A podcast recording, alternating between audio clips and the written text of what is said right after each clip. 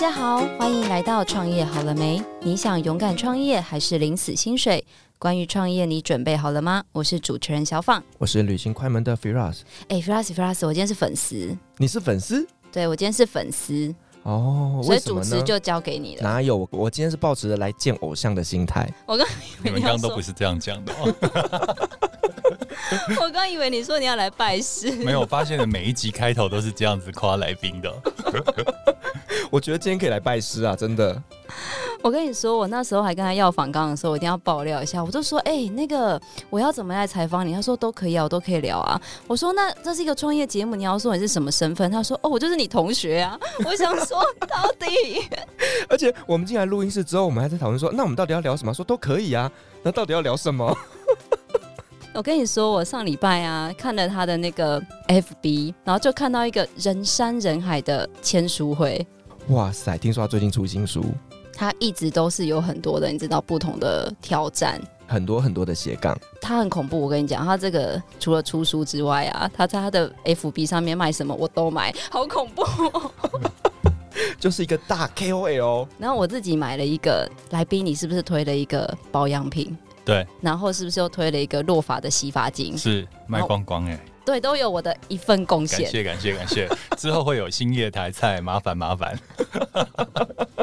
还有星球爆米花，你的马祖面线赶快有啊！我今天有带来送他，我们就看看之后会不会出现在他的脸书上。那把你卖爆了。好，我们先介绍我们的，就是一直听到他声音，都一直没有介绍他出来，好像怪怪的。那我们来介绍我们今天的来宾，我们欢迎，我是威爷。嗨，我是威爷，你是中访啦，我是 Firas 啦，你是 Firas。对，大家好，我是中访的同学，也是我们班年纪最大的。可是我很好奇，你知道吗？就是同学了快一年，但是其实啊，我觉得我们班的同学们都各显神通，就是 Firas 有访过好多位。嗯当然，我是觉得我也是属于那种斜杠很多的人，但是大部分都身份蛮明确的。有人是像咨商师啊，有的人是物理治疗师啊。但是说到这个，就是其实我一直很不了解我的同学，就是威爷，你到底在做什么啊？我的本业是广告公司，我自己开广告公司开了十年了。对，其实那是我的本业。那可能可是大家认识我都从自媒体上面，或是呃写书这这部分，所以就会以为，就我很多粉丝就问我说：“威爷，你到底是做什么的？”对，其实那个都是副业了。好，所以说刚刚有讲到广告公司，可是说真的，其实很多人想到广告公司，就像我们以前有聊到说，很多人想到哦，Four A 的广告公司啊，就会想到什么奥美啊、里奥贝纳之类的，嗯，所以感觉它就是一个离我们很遥远、高大上的行业。可不可以大概简述一下，说到底广告公司在做些什么啊？广告公司啊，我们跟那个 Four A 的广告公司。比较不一样，就是 f o r A 的广告公司，它可能做的比较大块一点，可能比如说以公关为主，以拍摄为主。那你知道吗？我们中小型广告公司，我们能接到的客户都是中小型的客户，所以基本上就是从头到尾一条龙都要会做。那我们的客户最多的就是，可能老板就把这产品拿出来，新产品拿出来，诶，我们看到产品之后，其他事情都是我们处理的，包含了有可能命名啊，还有它的定位啊，还有比如说找什么代言人啊。要怎么拍摄？要怎么设计平面？到后端的怎么去下 Q，包含了数位行销。所以现在就是常常丢给你一个功课，你要从头到尾把它做好，这是我们公司做的范围啦。所以意思说，你的客户只要负责掏钱跟许愿。当然了，掏越多，我们越用力。我觉得这个服务好像蛮好的，听起来就是你只要把产品做出来之后，它就会赋予你这个产品新的生命。哎，嗯，对，因为其实并不是每个客户他都有内建行销企划，或是他有跟得上这个时代行销企划的那个 tempo，所以基本上呢，我们就是负责可能就是他外部的一个行销单位、广告单位这样子。然后就这样陆续做了十年了。我自 Q 一下，我可以讲一下这十年。就是最早呢会开广告公司的原因，是因为我之前年轻的时候创过业嘛，开过餐厅，后来就餐厅被我做倒了，然后我就回到职场上面回媒体。然后在媒体的时候，其实因为创过业，所以自己以老板的心态来当员工。所以在职场上就累积了很多资源跟人脉。后来就有个客户就跟我讲说，诶、他刚好跟他广告公司解约，他问我要不要出来开广告公司。我当时说好啊，因为我算一算，他给我的那个年约我可以请两个员工，可以租一个办公室，然后也自己的一年的薪水没有问题。我只要自己再开发一个客户的公司就赚钱了。所以我就是因为这样子开了我的广告公司。那个客户呢，跟我合作一年之后，第二年就跟我解约了。所以我第二年的时候遇到一个很大的瓶颈，我好像有三个月公司是没有收入的。那三个月呢，我就拿着我的我们公司的简报跟提案，我跑遍了所有的公司。对，然后好不容易就救回来了。那我的十年里面，就是最惨的，就是第二年的时候。所以就一帆风顺到现在吗？很令人羡慕哎。我觉得公司就这样，口碑有出来啊，越做越顺。就客户会介绍客户，或是客户哎卖的不错，就变成长期合作的客户。那我很好奇哎，就是因为我们知道你的还有一个身份是网红，嘿，有二十几万粉丝的网红，小网红。简教授都说我是王美，简教授？你听着。那我好奇耶，就是当初会想要设立这个品牌，是纯粹个人分享呢，还是是创业需要，所以开始有了这样的一个分享的空间？因为其实每个人在不同的领域跟行业里面，都会发现一些风向跟机会点。我记得我在二零一二年的时候啊，客户第一次叫我去找网红做业配。我记得那个时候我还不知道什么叫业配哦，他就跟我讲了一个女生的网红，就是专门健身的，然后要请她业配一双球鞋。然后我联络那个女生之后，那女生报价就是跟我讲，大概写几百个字，然后三张图片，她报价五万块。我心里想说，这样要收五万，会不会就骗很大？后来结果客户说还是要做嘛，那分享之后，客户那双鞋子好像一两个礼拜就卖光光了。所以那时候我有一个感觉，就是哇，自媒体时代来临了，因为它的效果比我们传统去下一些传统媒体的效果还要好。第一个我看到自媒体时代来临了，就是媒体风向改变；第二个我看到就是赚钱的途径，所以我那个时候就开始觉得，哎，这是一个可以做的领域跟行业。然后之后陆续跟八万 G 那个时候陈阳景合作，然后他也是啊，就是分享之后东西都卖光光。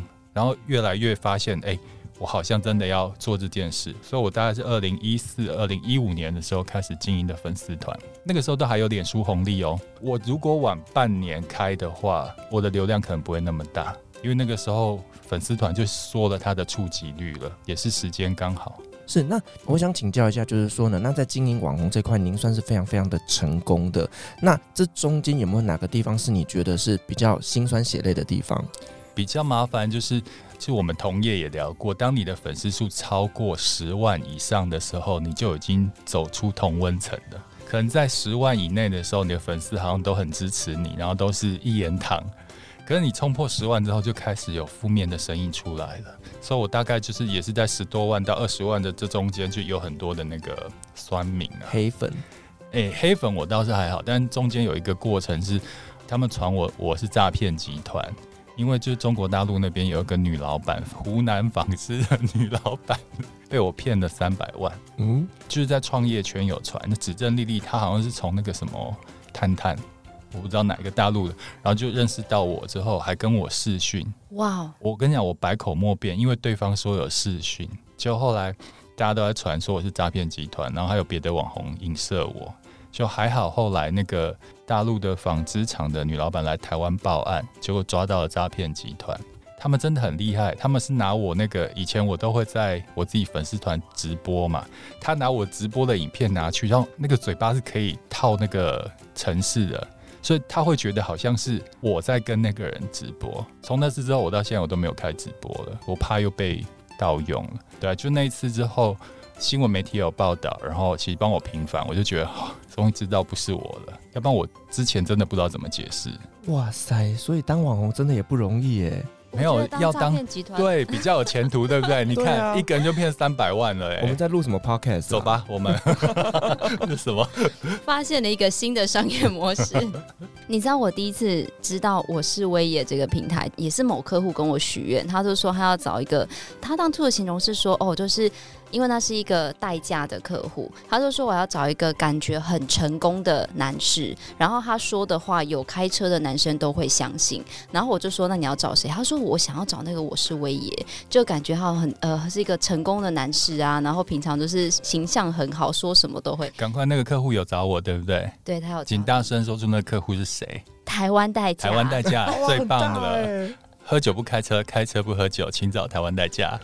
对，然后活动当天，因为我就是我一个小企划，但是我真的觉得他是一个那个很敬业的人。我记得好像还有体验产品、试用产品嘛。对啊，有啊。我觉得就是我的客户后来给我就是蛮好的 feedback，就是有一个很称职的代言人。没有，就是我们推荐东西一定要自己用过，也觉得 OK，然后也要很称职，常常付钱才付的 OK 嘛。因为我们自己有当过老板，你也是老板啊，你找了一个 KOL，然后很不负责，你一定会很气吧，对不对？但讲到这个啊，就是其实很多的客户，因为像我自己也是做行销公司，然后非常多的人都会说，哎，我想要找某某某名人或某某某网红合作。那像你自己本身是企业主，那也是一个网红，能不能给这些想要找人做代言或品牌推荐的人一些建议？有啊，就很多人就是有行无市，这也是我们广告公司的 know how，就是很多人。网红我们都找过，我们都有经验值，你就会知道哪一些人虽然粉丝可能看起来是百万，但是他完全没有转换率，也没有流量的。这个我们有很多名单。那有些人其实他的粉丝人数不多，但是他的互动跟粘着度是很高的，然后转换率是很高的，我们也有。所以基本上这都是试出来的啦。然后其实有一个可以观察的就是，有一些女的 KOL，但是她的 follower 全部都是男生。那你就不要找他卖女生的东西。好，你不能只有数字的迷思，你要看那个粉丝的结构。然后另外就是他的互动，如果你看他的互动或暗赞粉丝，你完全抓不出他的粉丝是哪一个属性的话，我建议你也不要下。对，像我们很清楚，我们分享的是创业或是职场，我们有一大块都是上班族，而且因为我们比较熟龄嘛，follow 就年纪稍长，然后有点购买力的上班族。对啊，所以基本上你要先观察他的 TA 是不是你要的 TA。那要怎么样去观察到他的 TA？是从他的后台吗？还是怎么样？没有，其实你可以去点他每篇贴文的按赞，然后你可以他去看那些头像，那些人大概是什么属性的。对，哦，原来如此。嗯，但是我跟你讲，我发现有一些大公司的企划哈，完全没有这个 sense，他只挑他喜欢的 KOL。哦，对，我才正想要问，今天说，如果说有一个业主他拿了一个商品想请你来操作的话，那你是怎么样去挑选适合的 KOL？因为我会用经验值去推荐给他，然后也会给他看之前他的转换成效。但我记得有一个客户指定要一个很红的男网红，但是他卖的东西跟那个网红完全搭不起来。我们就想，好，你钱要花我就帮你花。所以我觉得比较专业的行销人应该是要做功课的。也就是可能要多收集一些这些所谓的网红他们的 sales kit，嗯，也不是哦。我觉得你要跟同同业有联系。其实基本上你只要有在这个领域的朋友、职场朋友，你应该都问得到其他人的表现或是他们的经验。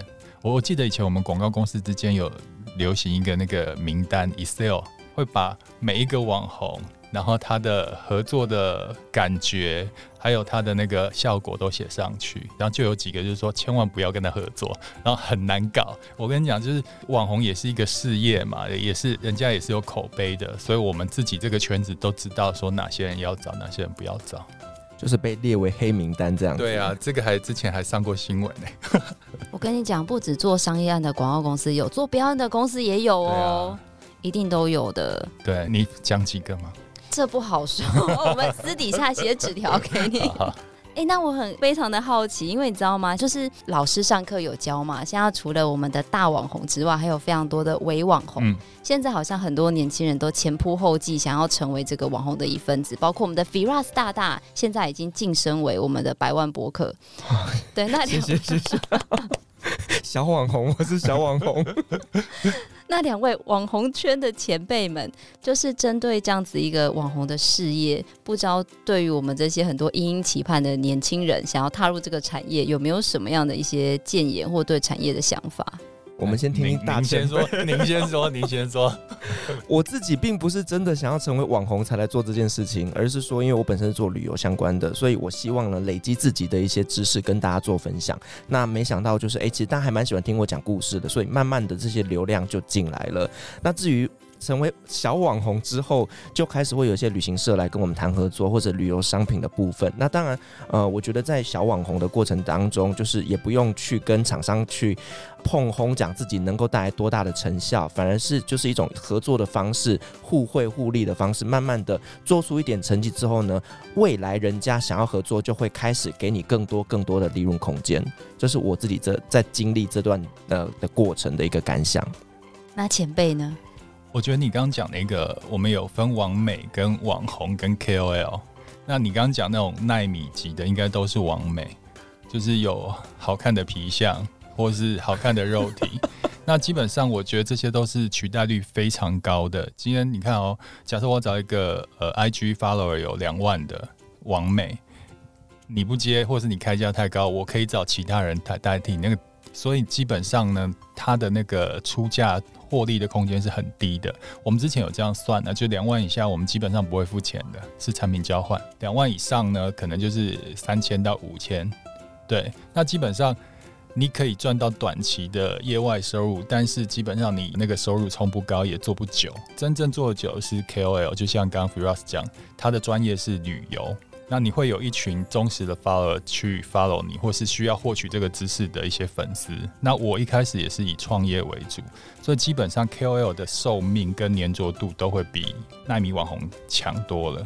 哇，我听得好开心哦！所以我的路会走比较远，会会走很久的。等解禁之后，就是你的那个 是。所以看呃解禁之后呢，我也这边有没有一些旅游商品，我们可以来讨论一下。那没问题的，没问题的。但我觉得现在年轻人啊，就是。你做网美，你如果有条件做网美的话，那也不失是一个斜杠的业外收入了。我记得我有一次去那个台北艺术大学演讲，全部都是音乐系的女生，然后全部都是美女在下面。就我讲了半天就是职场的东西，以后他们都没有人理我。然后最后到 Q&A 的时候，因为他们知道我是一个小网红嘛，每个 Q&A 都在问怎么当网红。哎，对，然后我就看一个资料，就是那个当网红是年轻人梦幻的职业的前三名。所以我觉得这已经是一个趋势了。我觉得每一个小网红就是一个小媒体。然后把之前主流媒体的那个业绩给分食给大家，我觉得这是很棒的。但我有时候觉得说，当网红其实有时候会被流量给绑架，就是你可能每篇文章你都在看触及率，或者像我们自己本身在经营频道，我们每天都在看下载率、看排行榜。但其实我觉得呢，你自己在经营自己这一块的部分，其实不要花太多时间去去担心这件事情，因为你这样会搞得自己压力非常非常大。可是这是难免的，你知道我从二零一五到一九。就这段期间，我的粉丝比较在冲的时候，我也是很在意每一篇的触及率，然后也会看按赞数的成长。就像你讲的，我觉得我被绑架，没错，真的压力超大的耶。但是过了一个阶段以后，比如说我这两年完全没有在管数字的，我只管钞票，没有。对，你就会比较做自己啦。对，真的过了那个阶段，之后因为其实像我本身在经营旅行快门的过程当中，其实，在成长那个阶段，我都是每天半夜三点起来看榜单，因为它是半夜三点刷新，所以呢，我都看了榜单之后呢，我才能安心去睡觉，所以压力超级大的。然后每天都在看说，哦，今天几万次下载，今天几万次下载。可是现在过了那个阶段之后，我都觉得，反正我都稳稳在那边。没有，我觉得那也是你对自己开始有自信了。对啊，所以我是有发现很多刚起步人，尤其是 YouTuber 那个数字啊，他们一改了演算法干嘛的，他们就整个焦虑啊，就有很多网红是有什么那个忧郁症啊、躁郁症的。对，还好我自己调试的很快，可能年纪大吧。那我也有可以帮广大厂商问一下说，说如果想要找你来帮他们推荐商品的话，他们可以怎么做呢？发 mail 来啊，但是我不见得会接，你知道，就年纪大就比较懒，你知道吗？那魏燕，你现在大部分比较喜欢接的是什么样的产品？我不喜欢接三 C 的，还有三 C 的，还有一些比较大的品牌的，因为他们的框框非常多，就包含你要写什么规格啊，什么东西的，然后成分疗效什么都要写，我真的觉得很烦的。因为其实我自己是广告人，是创意人，你给我东西什么都不要讲，我自己就会写了。我这一阵子接过，我觉得最开心的业配是真露丸。正录完，对，很酷吧？然后正录完找我的时候，我超开心的，而且他没有给我框框，我就写自己之前拉肚子的故事啊，就超有趣的。通常就是厂商给太多框框，通常我都觉得效果不会好。所以正录完这一篇上了吗？有，已经上了。之前是、哦、看到，我回去再看一下。为什么会做团购？也是，就团购的话，其实厂商就把产品给你，你要怎么写？怎么呈现，你去表现就好，他不会管内容。我觉得那个其实没有框框可以发挥创意的东西很好玩，就果然就是让你去做团购，自己发挥的卖的都很好。对啊，是。那你在经营团购有没有经营自己的社团或者是社群等等的？呃，目前没有哎、欸，就是粉丝专业这样子。对对对，哦、因为我我也是才前几个月我才开始转团购的，就转团购有一点吓到我自己，我就觉得我要做团购，我要做团书。我只听过团爸团妈，第一次听到团书，就很很好玩了。因为我觉得现在这个年纪哈，赚不赚钱是其次的问题，是做那件事情。开不开心、快不快乐，才是我衡量的一个角度啊。对啊，是，我觉得他刚刚讲有一段我很有所感，就是不想做三 C，因为其实我也蛮多部落客的好友们，他都跟我说，因为一开始不是产品寄来会体验，然后会开箱、写文、拍照，然后会给客户做一个 check 的动作嘛，然后客户改到最后就长得跟他的新闻稿一模一样。对啊，直接给我新闻稿，我直接贴就好了啊。对啊，也没有办法，就他们就是很自私的，就要是要讲这些啊。对啊，那你有没有遇过给你非常非常好的？价钱，但是呢，产品其实没有很好用的，我都不会接、欸。哦，通通常这样，就是我试过。不 OK，我不会接，因为我怕被骂。爱惜羽毛啦，对啊，就是这个钱赚了，你会影响你自己，影响很大。那我也我很好奇耶，就是我把你的书读完了，然后你知道那天我真的读完了吗？我真的读完了。然后那天我跟他讲说，哎、欸，我把你的书读完，他说真的假的？我校稿都要校三天呢。我说没有，我只是看书，我没有看错字，所以就很迅速的读完。那我想问一下，里面其实讲了很多一些理财的观念，这个。知道，这是你知道，我们觉得理财要付很多的学费。那你在出这本书的时候，可不可以为我们讲一下，说你怎么会有这样的起心动念要出这样一个？我觉得它比较不是一步一步教你怎么做，嗯，它是一个比较概念性的。因为我很喜欢，我很喜欢理财，也很喜欢看理财书。那其实我从年轻到现在，理财有一些心得了。我跟出版社讨论的时候，就想说想出一本理财书，但是坊间的理财书教的都是一些公式啊、数字这些东西，你会觉得它只是工具书。但我本人不想要写一本工具书，所以我会把很多故事放在里面。而且我想说的对象就是你要很明确，我是要对那种年轻、比较年轻，但是没有理财或是不想理财的人说话。对，因为巴菲特不是说吗？理财就是找一个小小的雪球，然后在很长的坡道滚动。那我这本书的书名就是在讲那个坡道。假设如果你四十五岁才去做那个坡道的话，那你可能累积财富的速度会很慢。可是如果像你们年纪去累积那个坡道的话，那个雪球会滚很大的。哎，就理财一开始需要知道几个数字。我我先讲哈，你们就要问。第一个就是通膨嘛。每年如果两趴三趴的通膨的话，你今年有一百块，明年你购买力只剩九十八块，再下来九十八又再减两趴，所以你可能二十年之后啊，你的一百万大概只剩购买力只有六七十万。一般人没有这样的感觉。像哥哥我小时候的菠萝面包，你们小时候的菠萝面包多少钱？什么是菠萝面包？欠揍，十块十五块。小时候是十十块十五块，你呢？差我们俩同年，所以应该差不多。就是看菠萝面包就知道他的年纪，我那个年纪是五块钱，然后现在我去面包店看了，现在菠萝面包三十五块钱啊，差不多 Seven Eleven 也是这个价。对，所以你就知道这通膨，但我们薪水有增加多少吗？就新鲜人出来顶多加两三千块，你根本跟不上啊！这是第一个要讲的东西。第二个讲的就是七二法则，你们知道什么是七二法则吗？你有看完书要考你？忘记了，他只是把书看完而已。哎，惨了惨了，回去再看。七二法则就是，假设你有一百万拿去投资，然后你买那个零零五零零零五六，每一年可能有六趴的获利的。然后假设呢，有六趴获利，用七十二除以这个六趴，就是十二。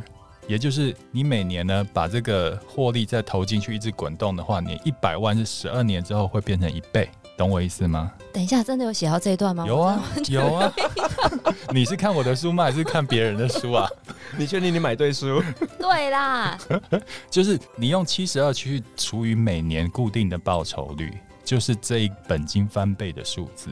所以为为什么才说你要长期投资在有稳定报酬的工具，就是这样子。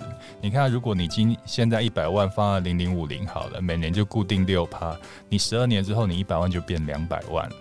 好，再再对比那个通膨，所以没有理财跟有理财的人，十几二十年之后会差非常多。为什么会有下流老人呢？就是现在你薪水虽然五六万，但是你不理财的话，你以后五十岁之后，你很有可能变成下流老人哦，因为他一样领的就是五六万。对，但是别人已经在滚动，已经超过非常多，而且可以抵抗通膨。但是你领五六万，可那时候你手上钱已经不是五六万了。那我也我看完书的时候，其实因为刚刚有讲，你根本没有看书。我讲应该是说，我看完比较大的一个想法是说，因为它里面很多是基础的概念。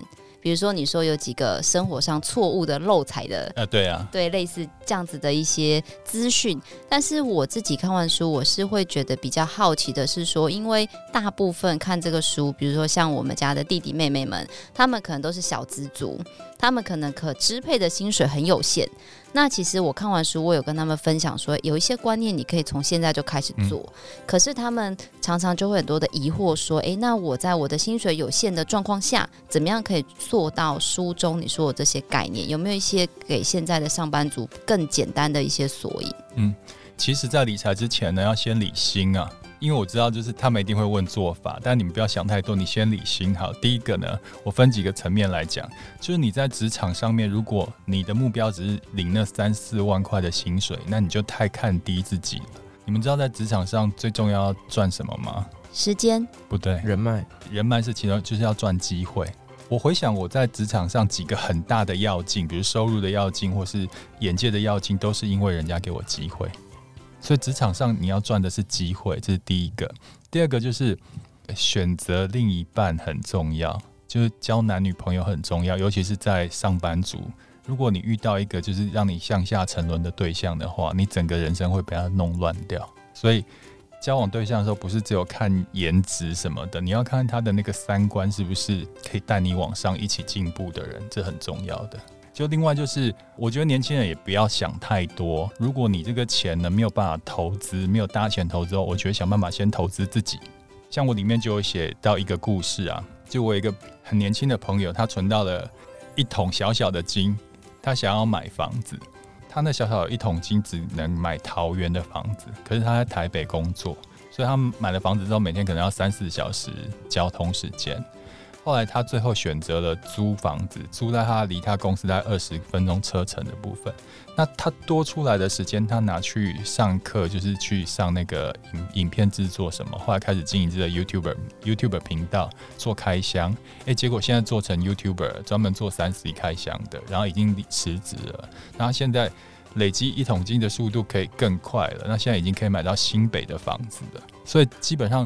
觉得那个投资的效益太慢的话，你就投资自己，让自己增值啊。换我访问，想问一下两位有在理财吗？我的理财就是很基本的，就是每个月有多少的额度是可能目前是投基金啦。嗯。然后自从前年买了房子之后，就是付房贷。嗯。对，然后每一年公司的分红可能多少的比例是还债，多少的比例就是继续做基金或者是股票。目前就很简单的懒人理财法这样。那基金是买哪一个方向的标的呢？我基本上我就是理对我理专推荐什么就会买什么，我自己比较没有在关注它。不行不行不行这样子，你知道我小时候也是从基金入门，那个时候我是怎么选基金？你知道，因为我很以前很喜欢日本嘛，日本基金买，新能源基金买。就后来你都不知道你买的到底是什么东西，现在懂了。日本是一个在衰退中的国家，它老龄化，那它产业的动能不足，像这样我就不会买啊。现在你就知道，你很清楚自己买的是什么，所以你可能要搞清楚你买的是什么，买的对不对？我记得那时候我买的时候，我旁边这位姐姐就是跟我说，我记得我买的一个是债券型，一个是成长型，嗯、然后这位姐姐就跟我说，你买这两个完全是相反的。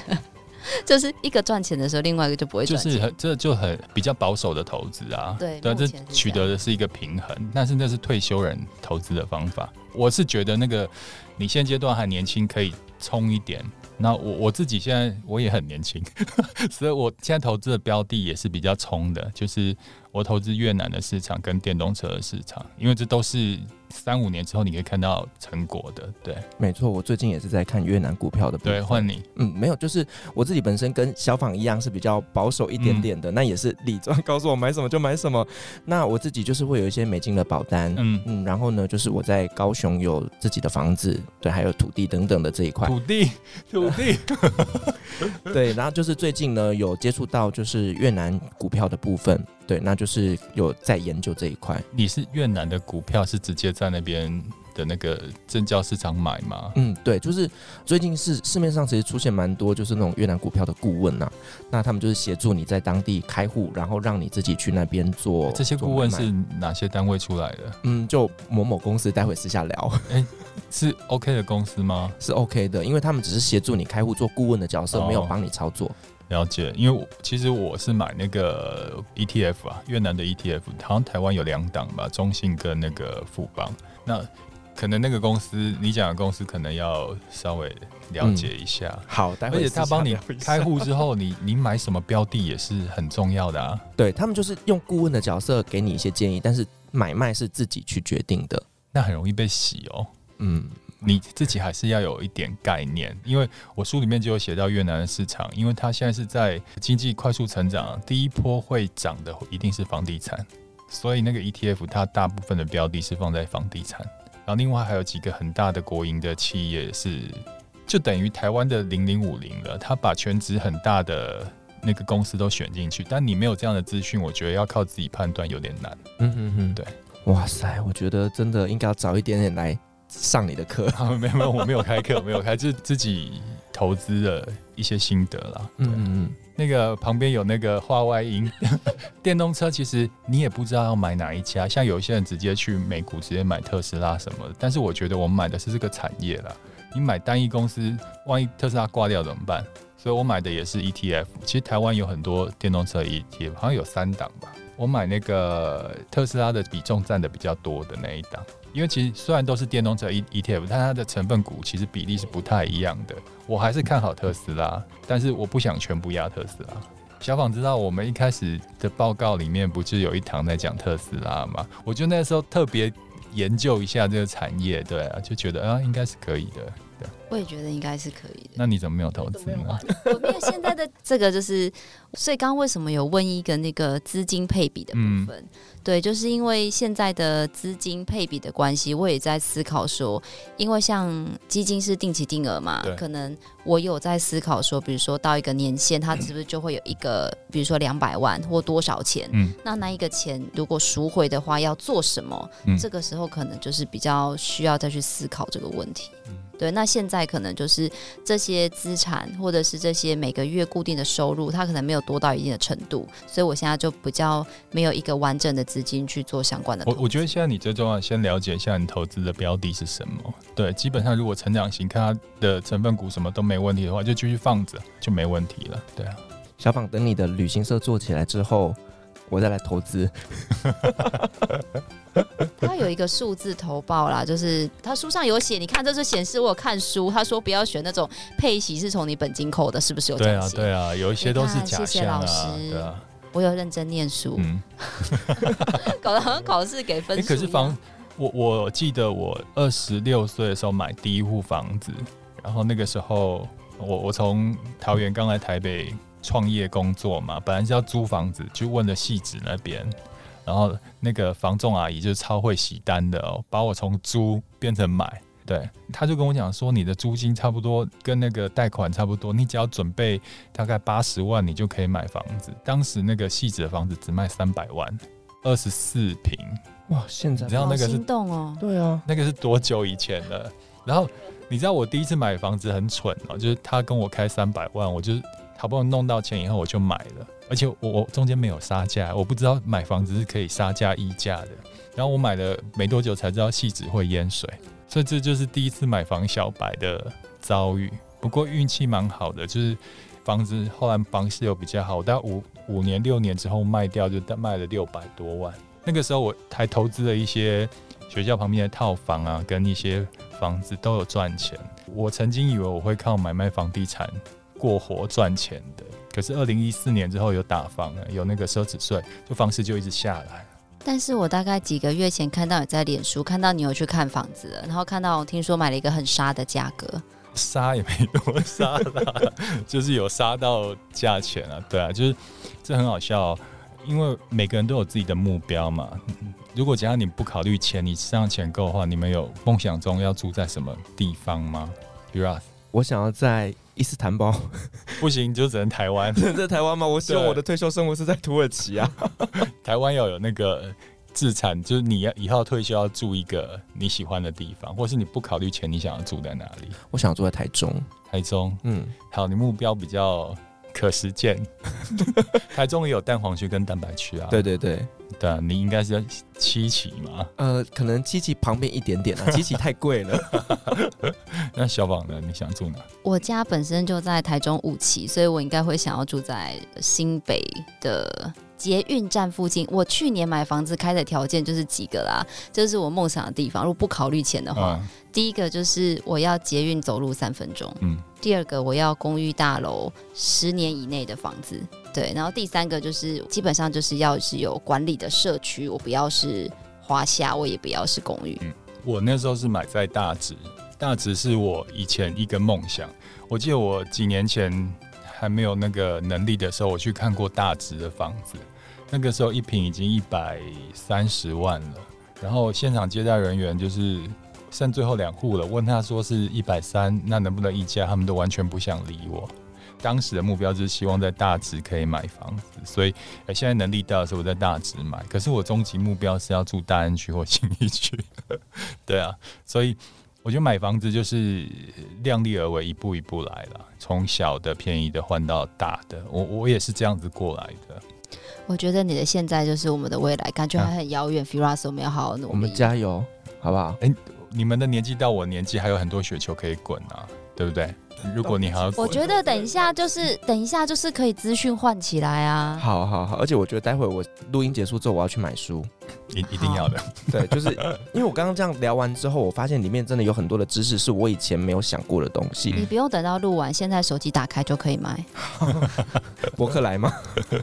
我还可以帮你拿去班上给他签名。对，我我觉得其实。很多人哦都会把自己现在的工作当成自己一辈子的事业，其实这是一个错误的观念。比如说，我们自己创业当老板，你以为这就是你一辈子的事业吗？我觉得不是诶，你这辈子的事业是理财，还有健康，对不对？理财才是我们创业辛苦努力工作为的是什么？就是要理财，建构自己的银行，可以一个系统可以帮自己赚钱。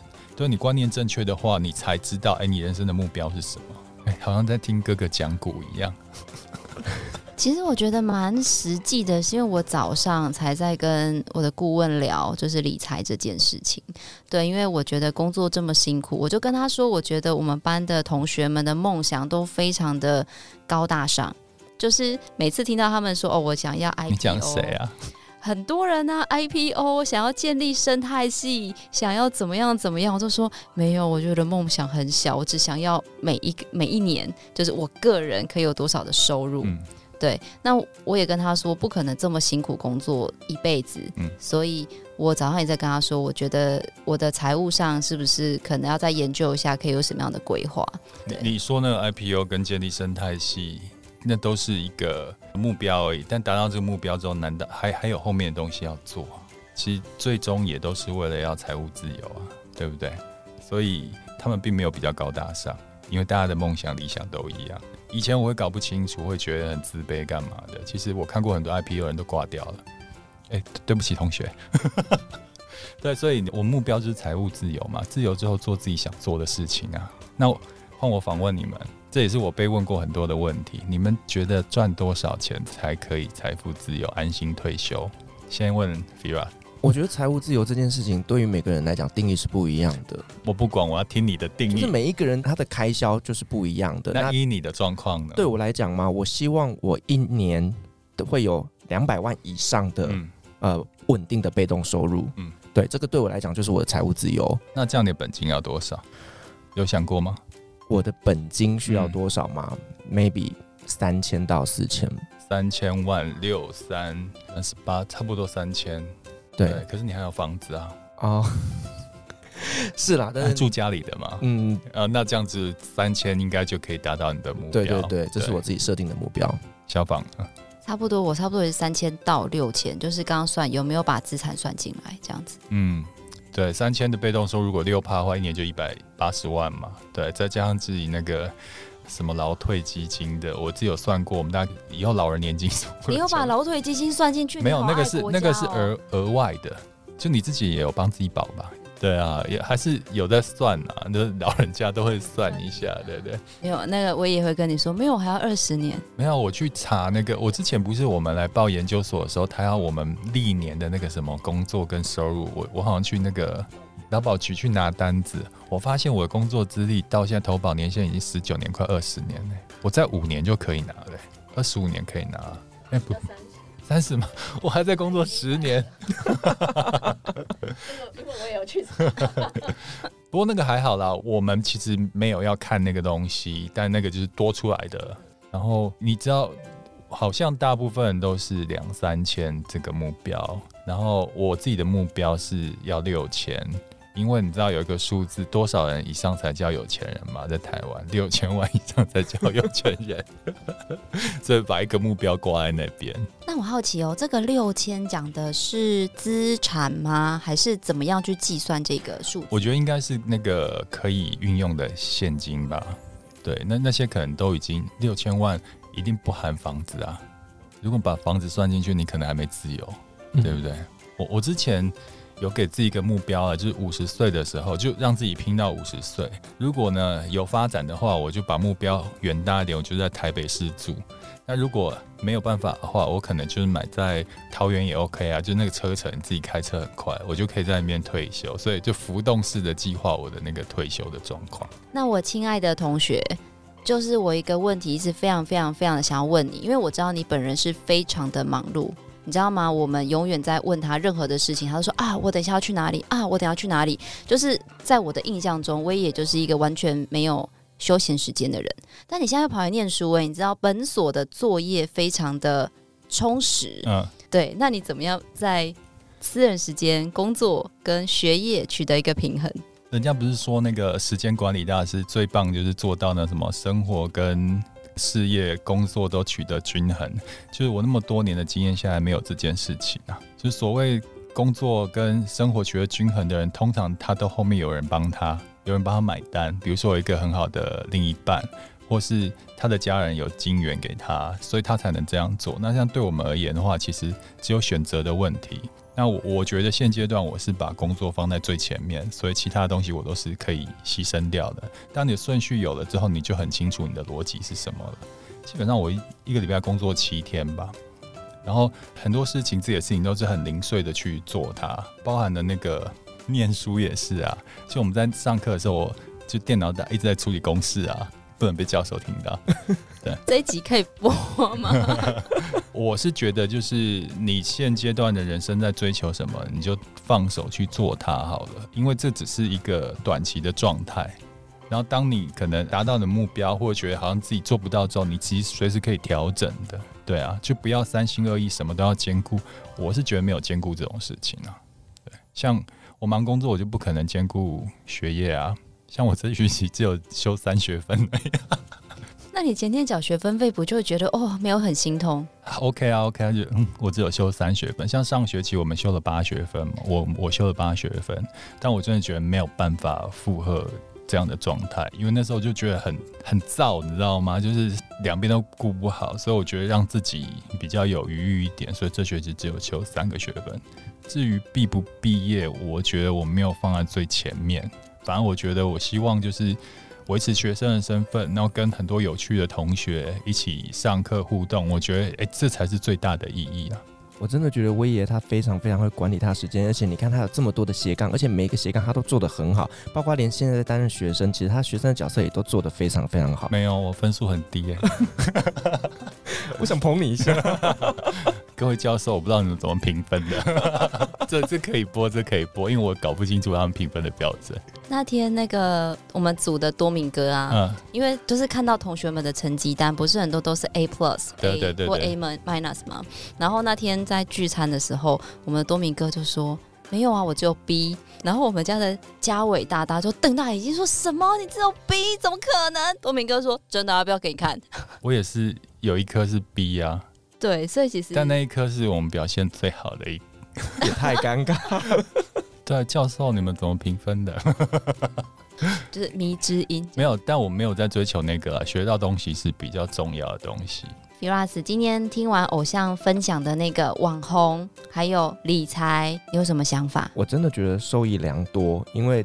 就是在网红操作这一块，其实也是我正在努力的过程当中。那我觉得就是在他的身上，我看到很多前辈非常珍贵的经验值。那我觉得这个是对于现在很多年轻人来讲，未来想要投入这个事业来讲，很棒的一些建议啦。那当然，投资理财这块，我自己本身不是那么的擅长，所以我也在他这边学到就是一些观念上的东西。其实理财先理性这件事情，我觉得非常非常的棒。好哦，然后 Firas，我们今天要解锁一个非常厉害，就是没有访纲的访问。我很抖，其实 就说你们很 OK 的啊。你要淡如姐访问的时候都不用访纲的，他是神，我们要想办法变成神啊！努力努力。好哦，那我们也会把威爷相关的一个粉丝团的资讯放在下方资讯栏。如果你喜欢我们的节目，也别忘了给我们五星好评加分享哦。创业好了没？我们下次见喽，拜拜，拜拜。